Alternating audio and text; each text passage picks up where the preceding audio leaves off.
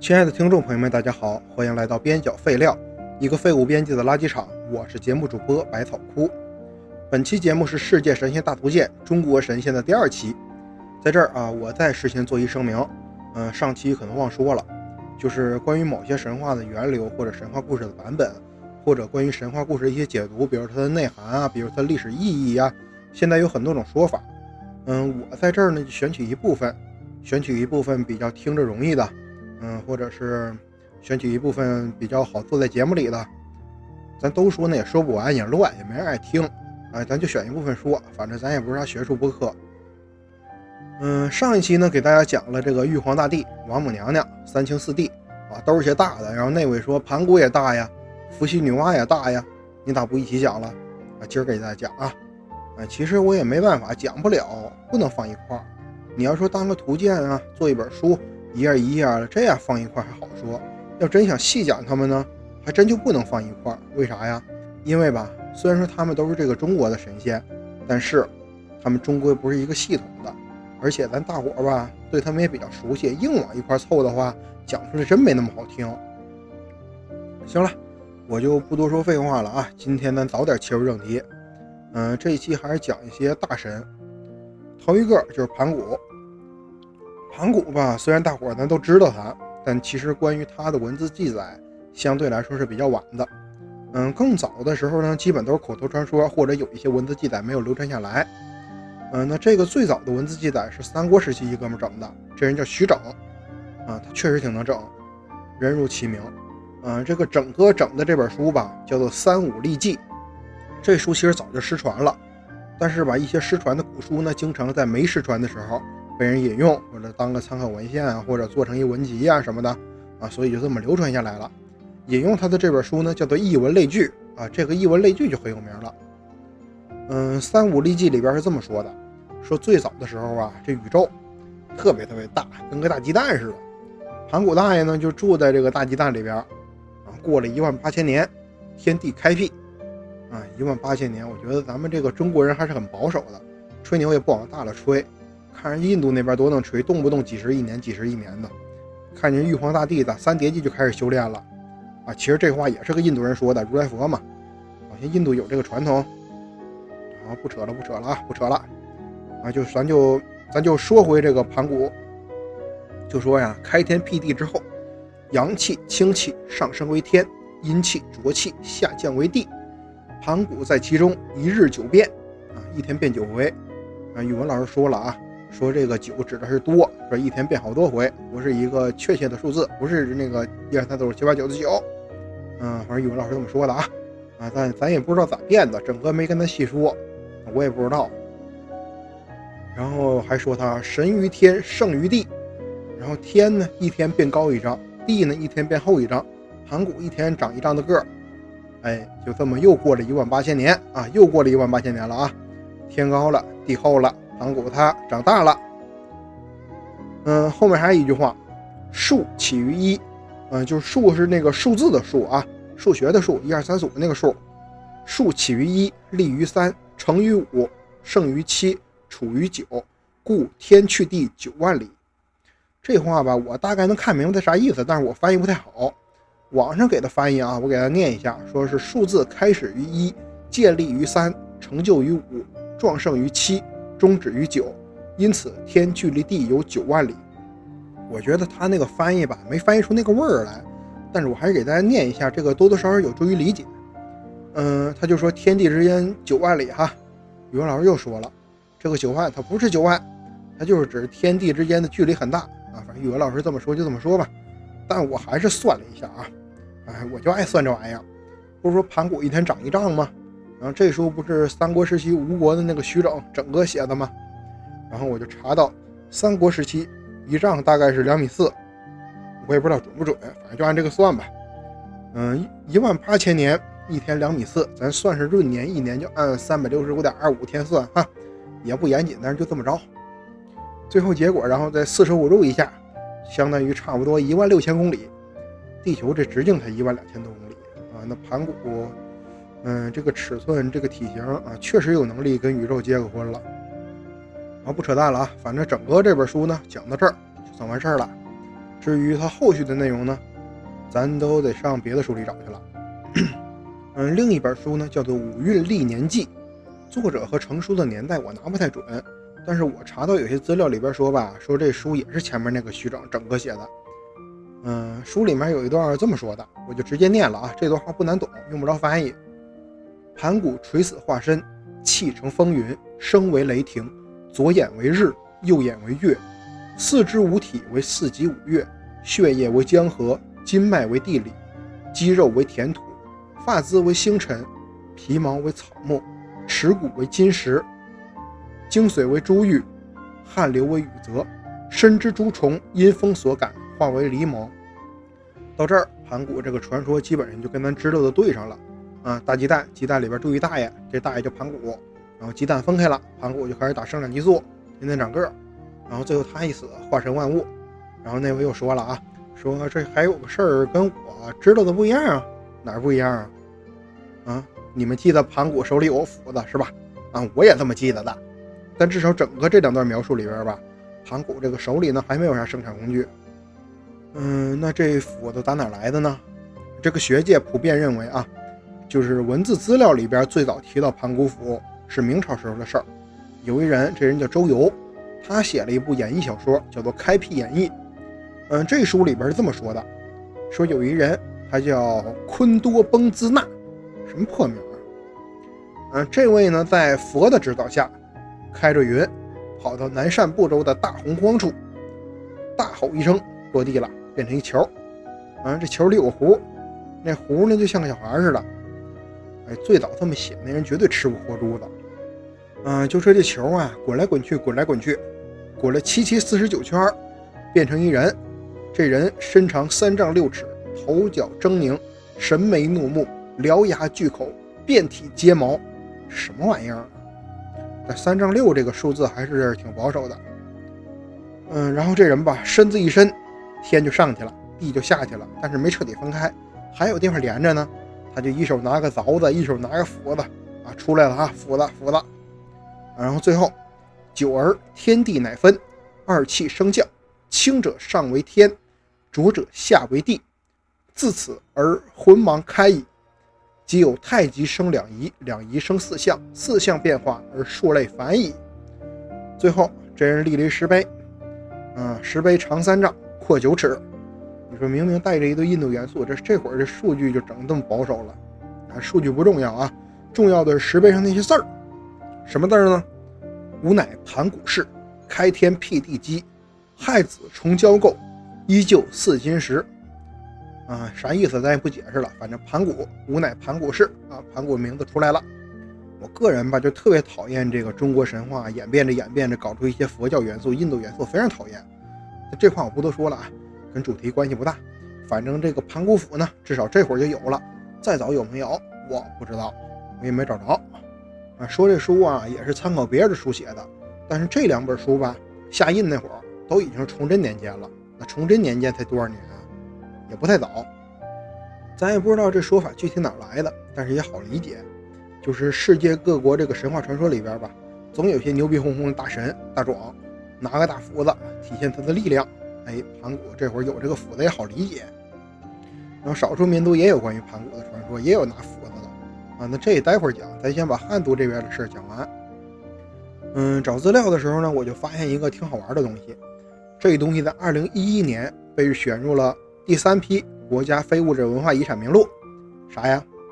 这个东西吧，主要流传于湖北的神农架林区、房县、保康县以及四川巫山等地。它是一部神话历史叙事长诗，叫做《黑暗传》。哎，对，它是一个史诗。在汉族也是有史诗的啊。这个《黑暗传》讲的就是盘古的故事。黑暗嘛，开天辟地之前是黑暗的。嗯，《黑暗传》的渊源是没处找去了。最早建筑记载的地方呢是明版的《宝康志》，哎，这东西民间流传的确实不少。嗯，我念一下这个非遗网上的资料啊。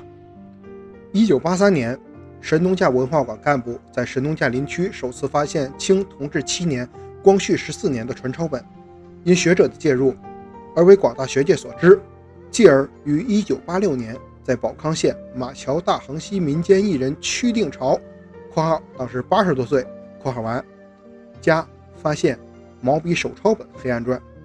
此后十多年来，又陆续发现了多种手抄本。在当地办丧事时，至今仍存有演唱《黑暗传》片段的习俗。我看了几段啊，就觉得这玩意儿真挺有意思的。虽然大概是诗歌的那个题材吧，但基本上都是大白话，特别接地气。嗯，我就不再详细介绍它了。我给大伙儿念几段，大家感受一下啊。当然，这个主要靠民间的一个口头和书面上的流传，所以版本上会有些差异。我找着啥念啥。头一段：混沌辞别洞府去，太荒山前走一程。只见乌云沉沉黑，不知南北与西东。混沌便把旗来绕，现出太荒一座山。转身住在太荒地，不觉又是五百春。只见太荒金石现，石斧铁锤现原身，赐予盘古把天分。好，咱再念一段别的啊。北方人鬼画水星，东方甲乙画木星，西方庚辛画金星，南方丙丁画火星。四方星辰来助阵，要助盘古显威能。北方水星化海池，东方木星化斧柄，西方金星化石斧，南方火星霹雳阵，中央戊己是昆仑。脚踏太荒一山林，盘古来在山顶上，一斧劈开混元石，清气拂而九霄去，重浊落在地下沉，天高地厚才形成。有意思吧？我是觉得有意思啊，我只能念，人家神农架地区一些非遗传承人还能唱呢，这我是学不来。咱别说什么唱腔啊，别说什么调子呀这些东西，光人那口音我就学不来。嗯，我这会儿给大家放一段吧。嗯，这段音频呢大概有个两分钟。截取自纪录片《神农架遗风》，神农架百集微视频。考虑到大家可能听不太懂，嗯，一会儿我会把这段唱词儿放在 show note 里边，然后大家可以对照着看一下。好，开始。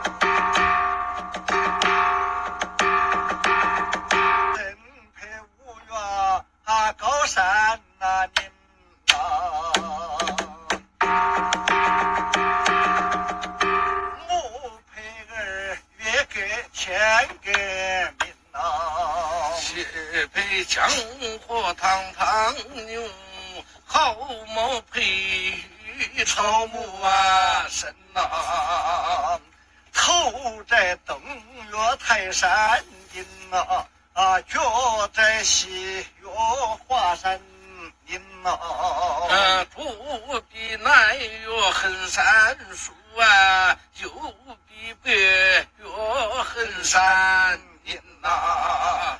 独自卡在正中央啊啊，亲切高山半天云呐，那气如花水如天土啊，那骨头年久尽是神呐，金水生化为珠玉啊啊，汗牛生空变雨林呐，这个竹虫前风随风啊花，此时才要装一面呐。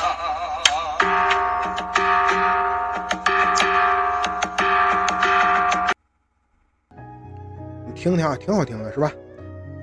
我说真的啊，有关部门与其保护那些靠着有社会主义真气硬吊着才能活的所谓的国粹，还真不如花点精力，多花点精力跑到民间来，好好保护一下咱民间的这个小众的人民群众真的喜闻乐见的东西。啊，扯远了，扯远了，扯远了，说哪儿了？嗯，汉族地区流传的盘古啊，基本就这么回事了。咱讲讲少数民族群众口中的这个盘古是什么样的。嗯，广西那边有一个少数民族叫做毛南族，整个民族呢就十几万人，啊，人数算相当少的了。但是这个不耽误他们有独特的故事。嗯，关于创世的神话呢，他们有一个故事特别有意思，叫做盘兄与古妹。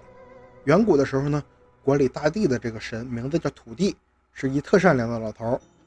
管理天上的神叫做雷公，脾气特暴，是活物都怕他。哎，这个民间传说里边这个神啊什么的，没经过这个政治家或者什么统治者的祸害，名字都是这么朴实无华的，不像什么玉皇大帝好几十个字儿啊。这个我确实挺喜欢的啊。我确实挺喜欢这个朴实无华的名字。嗯，咱接着讲故事。因为这个雷公脾气特别不好，所以天上那些活物啊都跑地上去了。不管什么动物、植物、微生物，什么 SCR 超类群啊，全都跑地上来了。然后地上就开始鸟语花香、万紫千红，热热闹闹。这一回这么一来，哎，天上剩一堆死物了，云、雷、风啊，就是这些自然现象，没剩啥别的了。雷公就说：“土地，你把我东西都骗走了。”我要打你，哎，他说你把我东西都骗走了，然后他俩就开打，打了三回，这个细节我也不细说了啊，不重要。那民间传说里边确实有这个三回的细节，反正写的也挺有意思的。嗯，他俩打完三回之后，嗯，这个雷公就输了，得道得助，失道寡助嘛。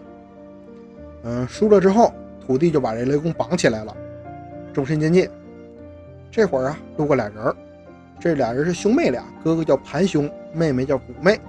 哎，俩人心肠不错，没啥花花肠子。这雷公就骗他俩，让他俩给他放了。哎，就放了。民间传说里的人们总是这么的淳朴可爱。放了之后，这雷公也挺地道的，至少这事儿干的挺地道啊。嗯，他就拔两颗牙感谢人家，说这牙你可以种。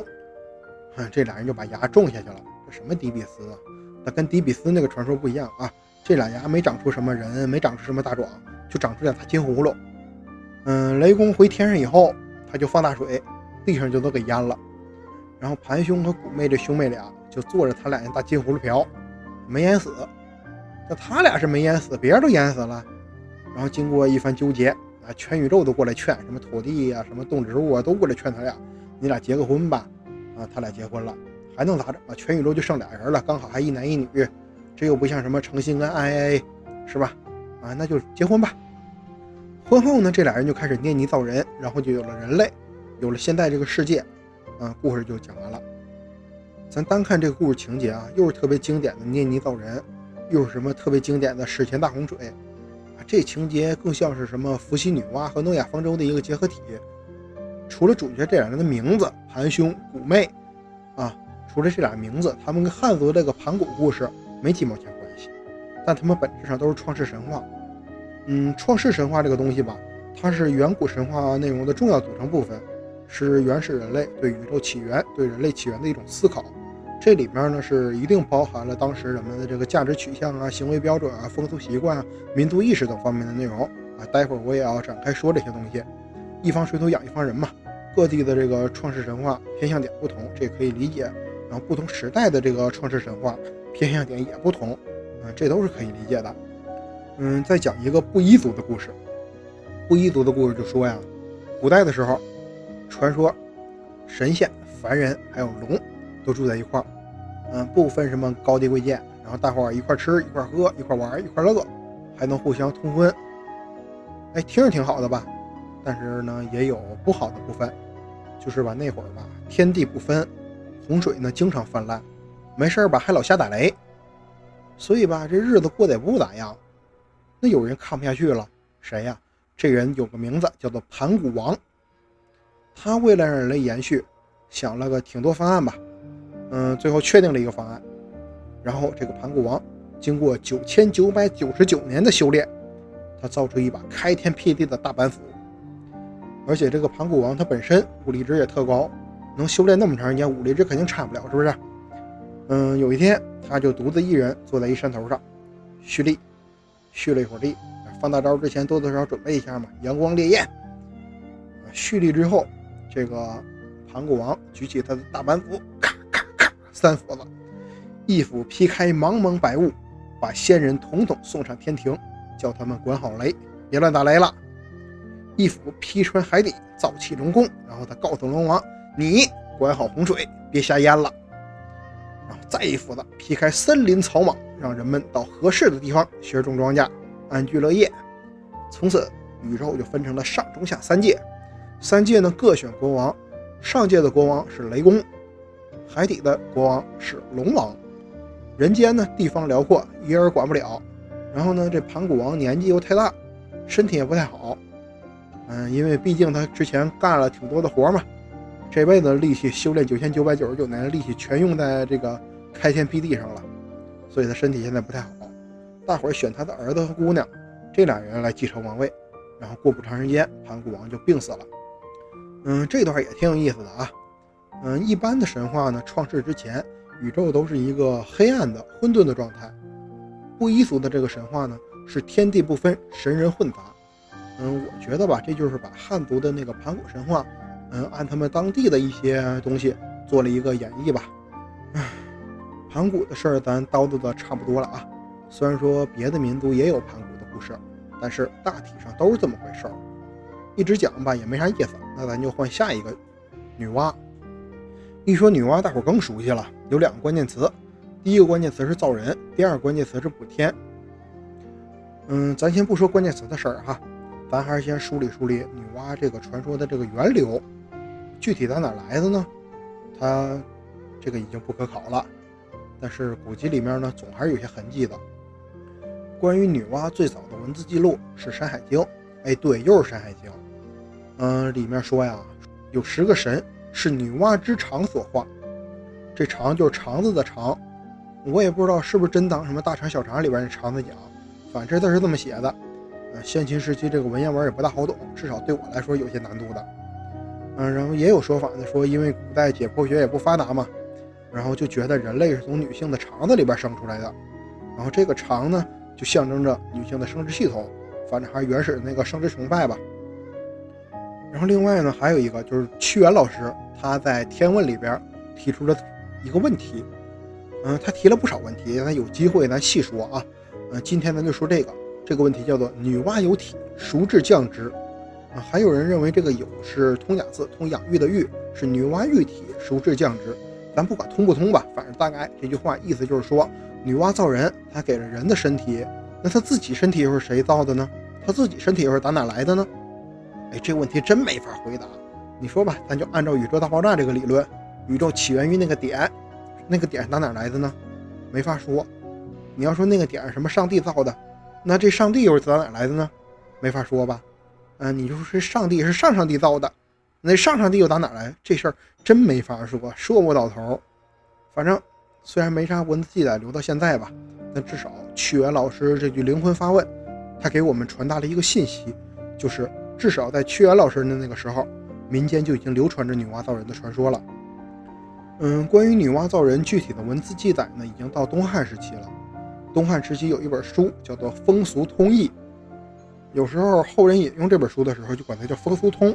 这《风俗通》里边就说呀，女娲一个一个捏泥人，然后捏来捏去，捏不下去了，捏不下去，她整条绳子蘸一堆泥一甩，唰甩出一堆泥点子，然后这些泥点子落地变成大大小小的人，嗯，大概就是一个从纯手工到生产线的过程。然后它里边还说说纯手工生产的这些人。就是贵族，就是富人，生产线生产的这些人就是穷人、普通人。我是不喜欢这个阶级划分啥的，但至少这个它说明了，东汉时期人们就开始有阶级意识了。反正大概就是说呀，女娲这个传说呢，从远古时候诞生了，然后一代的流传、发展、演变，到最后变成咱们现在看到的这个样子。因为汉朝的时期，它已经有这个阶级意识嘛，所以它会在神话传说里边 加上一些阶级意识。嗯，造人的传说说的差不多了哈，咱就说补天又是怎么回事儿。嗯，反正根据可考的这些内容吧，造人是从很久很久很久以前就开始流传演变。嗯，补天呢，纯粹是文明发展到一定程度之后开始出现的，开始把这个传说，嗯，融合到女娲身上的。嗯，《淮南子》里边有记载说呀，远古时候天地都挺混乱的，四极废，九州裂，天不兼覆。地不周在，等等等等等等，反正就挺乱套。于是女娲炼五色石以补苍天，断鳌足以立四极，杀黑龙以济冀州，击炉灰以止饮水。苍天补，四极正，饮水和，冀州平。啊，等等等等等等，反正天地让女娲给修好了。嗯，然后那位又说了，说你你说这个东西跟我听到的还是不一样啊，我知道不一样，咱听的版本是啥呀？是共工怒出不周山，然后天漏了，然后女娲补天。但是最早呢，女娲补天之前，天地就是这个混乱状态，没有原因。共工是另一个故事。这故事呢，我找了一段啊，《列子汤问》里边的记载，今儿咱就不细说了。共工的事儿呢，具体的我留到下一期节目再讲。嗯，反正就是说呀，说女娲补天在先，后来共工才把这个不周山撞了，然后呢，天地就歪了。所以大河向东流，天上的星星参北斗，嘿嘿嘿参北斗。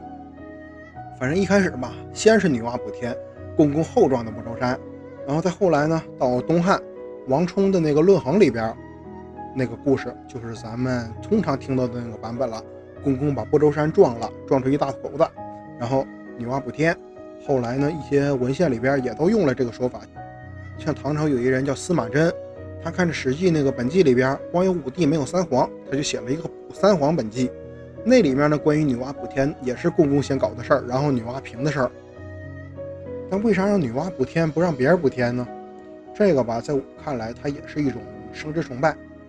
女娲补天之前，天地各种混乱，这个东西全世界都有。史前嘛，人类还没有办法好好利用大自然的时候，就是多灾多难，然后就会有这种传说。然后这时候呢，就需要有人来解决这个事儿。谁能解决呀？造人这位呗，人类之母，他一定有这个能力。所以大概就这么个事儿吧。当然有不同的见解。这事儿呢，公说公有理，婆说婆有理。反正这玩意儿流传到现在，在这个时代，那不就是留给咱瞎说的吗？也不管我一人瞎说，古代人比我还能瞎说呢。他们还都说什么女娲补天之后，呃，剩下一块石头，这块石头可忙了，一会儿得道修仙，然后转世，起个名叫哪吒。